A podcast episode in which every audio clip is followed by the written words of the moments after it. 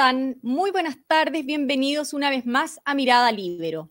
La crisis de seguridad que vive el país ha afectado especialmente a la macrozona norte, donde el crimen organizado, la delincuencia, el narcotráfico y la migración irregular se manifiesta con especial fuerza. Esta semana el subsecretario del Interior, Manuel Monsalve, descartó la implementación de un estado de emergencia en la región y la ministra de la cartera, Carolina Toá, que viaja mañana a Arica, llamó a tener confianza en el trabajo que realiza el gobierno en el tema. Pero las autoridades y representantes de la macrozona norte no están muy contentos con lo que se ha hecho. Piden celeridad y hoy conversaremos de esto con la senadora por Tarapacá, Luz Evensberger. Luz, buenas tardes, bienvenida y gracias por estar hoy con nosotros. No, gracias a ti, Pilla, por la invitación y sobre todo para conversar sobre este tema que tanto preocupa a todos los habitantes de la región que ya no pueden vivir en tranquilidad, en paz, no hay orden público, hay claramente en forma permanente una grave alteración del orden público producto de la migración clandestina, descontrolada y de las bandas de crimen organizado. Claro que sí. Senadora, usted fue intendenta además en la región de Tarapacá, conoce muy bien la realidad de la zona y uno efectivamente escucha testimonios y duele ver cómo eh, la inseguridad ha afectado tanto la calidad de vida de la gente que vive con miedo.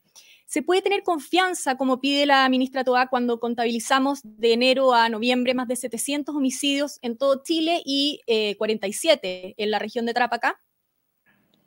Claro que no. No se puede tener confianza porque por mucho que uno crea, ¿no es cierto?, que el gobierno va a, eh, más tarde que temprano, pero va a terminar finalmente eh, implementando algunas medidas, lo que nosotros pedimos es entonces que algo se haga hoy, ahora, a corto plazo, porque todas las medidas que el gobierno está pensando hacer y que algunas pueden ser muy efectivas, son de mediano y largo plazo y la gente en la región ya no puede, ya no puede seguir esperando, o sea, no puede mantener esta calidad de vida, tú bien lo señalabas, llevamos 47, creo que ayer pasamos a 48 homicidios, eh, tenemos una tasa de 6 cada 100.000 habitantes, lo que es altísimo cuando el promedio nacional es 2.3 por cada 100.000 habitantes, la cantidad de delitos violentos, también lo lideramos, la cantidad de campamentos proporcionalmente al número de habitantes. Es decir, no hay un lugar donde se pueda estar seguro, y no lo digo yo, lo dijo el fiscal jefe Eduardo Río de el Ministerio Público en la región. Entonces, cuando un fiscal jefe dice eso, eh, ¿qué le queda al resto de la gente? ¿Cómo la ministra puede pedir, eh, ¿no es cierto?, tranquilidad. ¿Por qué entonces tanto el gobierno, tanto el presidente como la ministra, van a Arica, van a Antofagasta y todos se saltan la región de Tarapacá. El único que ha ido a la región y que va mañana nuevamente es el subsecretario Monsalve, pero no ha sido capaz ni la ministra del Interior ni el presidente de la República visitar la región más, más azotada y que vive en carne propia día a día las consecuencias de esta migración descontrolada y del crimen organizado la cantidad de delitos nuevos, sicariatos, secuestros, en fin. ¿Y a qué se debe, cree usted, que se salten esta región, como dice usted? Eh, claramente porque eh, no tienen medidas puntuales hoy para implementar. Y la única medida que podría en algo entregar tranquilidad a las personas es el estado de excepción, el que livianamente, ¿no es cierto?, sin siquiera visitar la región, descartan.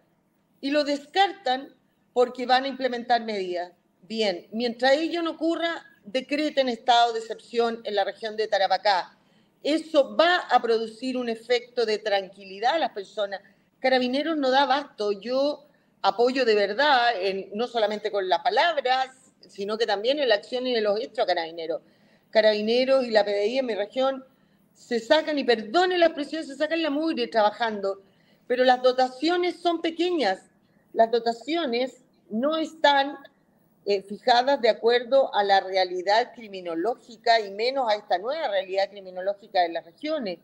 Eh, el factor principal es el número de habitantes, entonces si se mantiene ese como único factor, nunca van a aumentar las dotaciones en el país. La mayoría de los dirigentes sociales está amenazado, amenazado de muerte.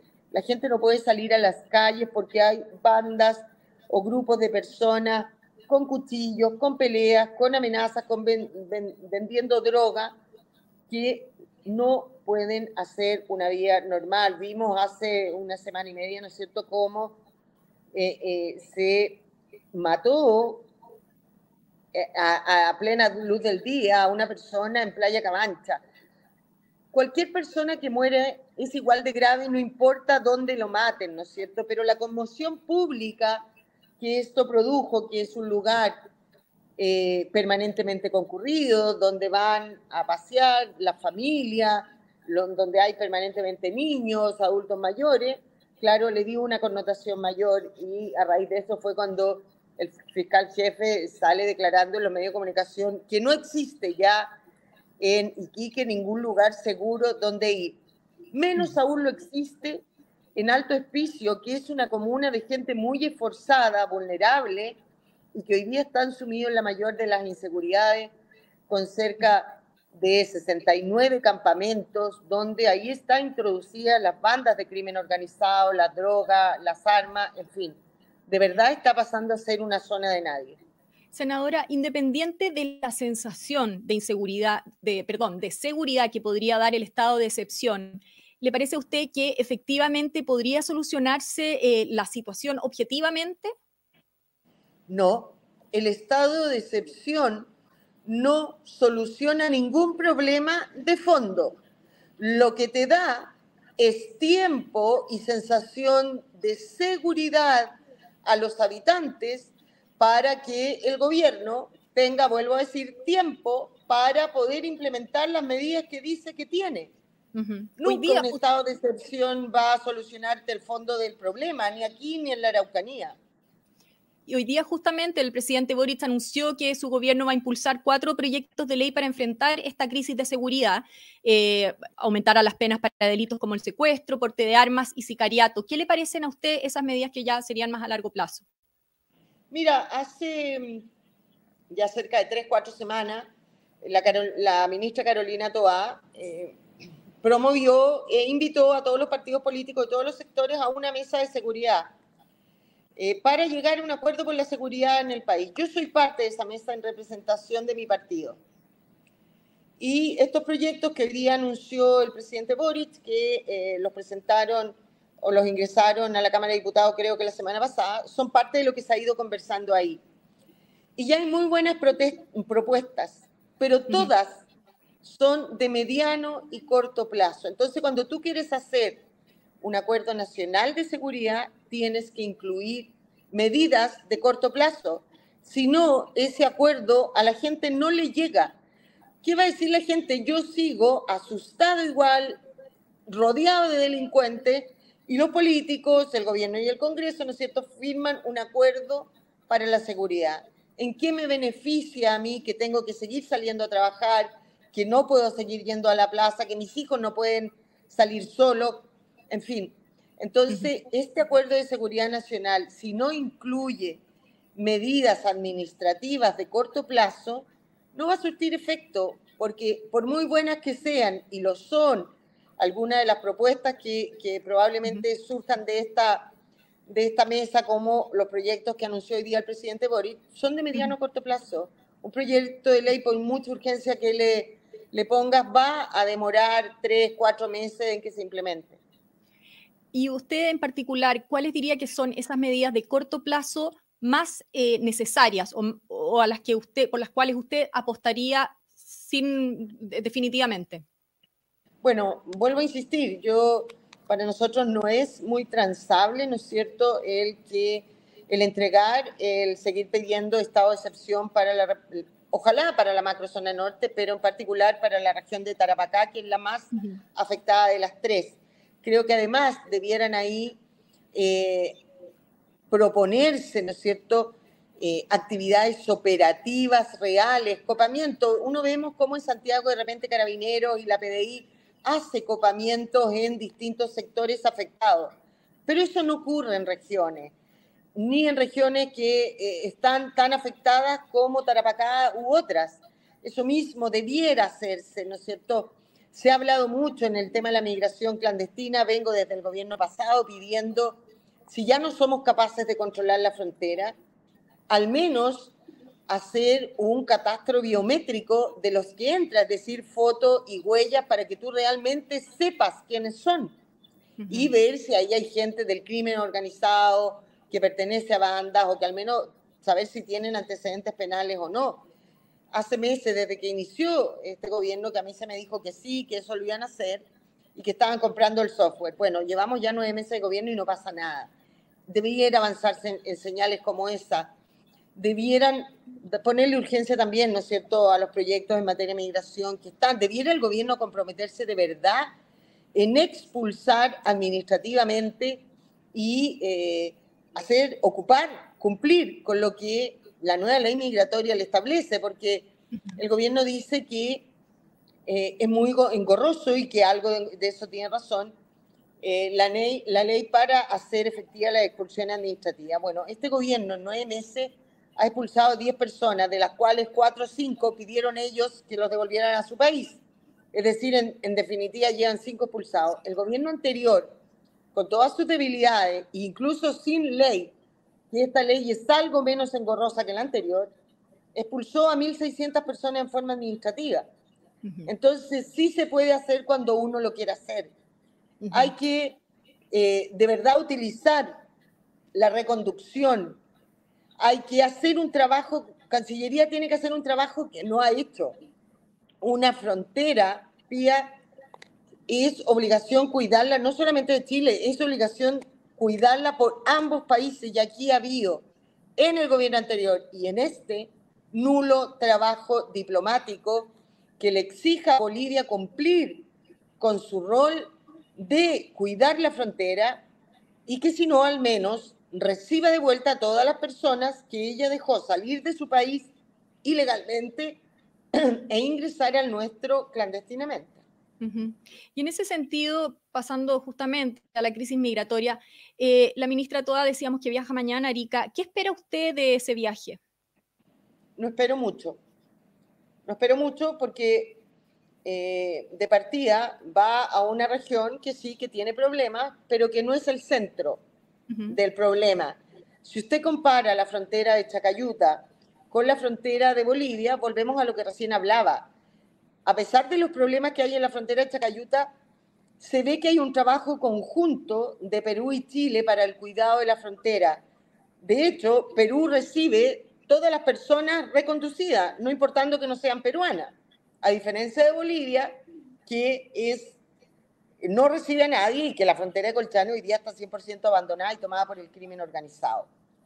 Eh, yo espero, ojalá, pero no tengo mucha fe porque hoy día los que los taprapaqueños y la macro zona norte, eh, en definitiva, quieren es este estado de excepción. Yo creo que hoy día lo, que, lo único que le daría un poco de tranquilidad a nuestros habitantes del estado de excepción, a la espera, vuelvo a decir, a la espera de la implementación y que las medidas del gobierno comiencen a dar efecto. En ese sentido, eh, independiente de que esté funcionando bien quizás eh, las autoridades eh, chilenas con peruanas en esa parte de la frontera, ¿a usted le preocupa que la situación, la crisis que se vive en Perú actualmente pueda ejercer una mayor presión migratoria hacia Chile? Probablemente lo va a hacer, pero nosotros en el norte estamos un poco acostumbrados y han sido parte de nuestra comunidad, se han insertado en nuestra comunidad los hermanos peruanos y bolivianos. Y la mayoría de ellos ingresan legalmente, no ingresan en forma clandestina. Sí, algunos lo hacen, generalmente quienes tienen antecedentes penales, ¿no es cierto? Vienen eh, con tráfico de droga, que también es un tema no menor. Pero eh, aquellos que uno diga, por un tema de seguridad quieren venir a Chile frente a la crisis política de Perú, yo le puedo asegurar que van a ingresar legalmente. Esa es mi impresión porque ha sido así a lo largo de la historia. Tarapacá y Arica están acostumbrados a esta constante migración de ir y venir de Perú y de Bolivia. Quiero pasar a un último tema que es la eh, elección del fiscal nacional. Eh, entiendo que hoy día, ayer, la Asociación de Funcionarios eh, del Ministerio Público se declaró en alerta nacional ante el eventual nombramiento de Marta Herrera como fiscal nacional. Em, este lunes que viene, el Senado va a recibir a Marta Herrera para escuchar su presentación. ¿Qué le parece a usted su, nombramiento de parte, por parte del presidente Boric? Mira, yo soy parte de la Comisión de Constitución y he usado siempre un criterio y es no hablar a favor ni en contra de ningún postulante mientras yo no lo escuche en la comisión y me forme una opinión. Dicho lo anterior, no te voy a adelantar mi opinión respecto a Marta Herrera, pero sí te puedo decir que estos nombramientos en que participan, ¿no es cierto?, los tres poderes, y que me parece bien que así sea, cuando ya la Corte Suprema elabora una quina, corresponde al gobierno conversar con los parlamentarios, con los senadores o con los jefes de bancada o presidente de partido, como quieran, para escuchar un poco sus opiniones, ¿no es cierto? Y eh, hacer bien el trabajo, sobre todo hoy día, en que con la situación de inseguridad que estamos viviendo, yo no creo que hoy día exista un cargo más importante por nombrar que el fiscal nacional, ¿no es cierto? Que es una persona clave para enfrentar cualquier mesa de seguridad o medidas que haya que implementar en este aspecto. Entonces, también es importante que resulte electo el día de mañana fiscal nacional, lo haga ojalá con una votación lo más cercano a la unanimidad posible, que tenga un respaldo político tanto del Ejecutivo como del Legislativo, y arriesgarse, porque es lo que está haciendo el gobierno, ya una primera derrota, eh, ahora eventualmente a una segunda, por no conversar, por no eh, tratar de llegar a consenso para que esta autoridad tan importante resulte electa con una mayoría importante, me parece que el gobierno lo está haciendo muy mal. Y peor aún, cuando nos mandan casi amenazas por los diarios diciendo es el segundo nombre que le mandamos. Eh, bueno, es que aquí no se trata de que sea el primero, el segundo, el tercero, el quinto. Aquí lo importante es que ojalá sea electo fiscal nacional quien de verdad tenga las competencias y sea la mejor persona creo que en este caso tampoco eh, corresponde hablar de paridad. Aquí quien tiene que resultar electo es el que sea el mejor. Eh, no resulta lógico hablar de paridad cuando son cargos unipersonales. En mi humilde opinión. Muy bien, claro, por, por, supuesto, nos interesaba conocer esa opinión. Senadora Luce Sperien, muchas gracias por haber estado en Mirada Libre, habernos dado este tiempo. No, gracias a ustedes por la invitación y disponible siempre para cuando necesiten conversar. Muchas gracias, que esté muy bien.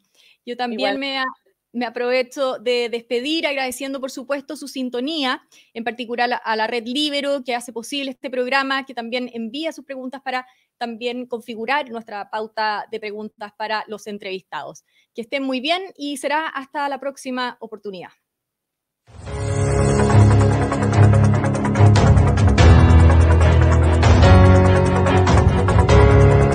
El Libero, la realidad como no la habías visto.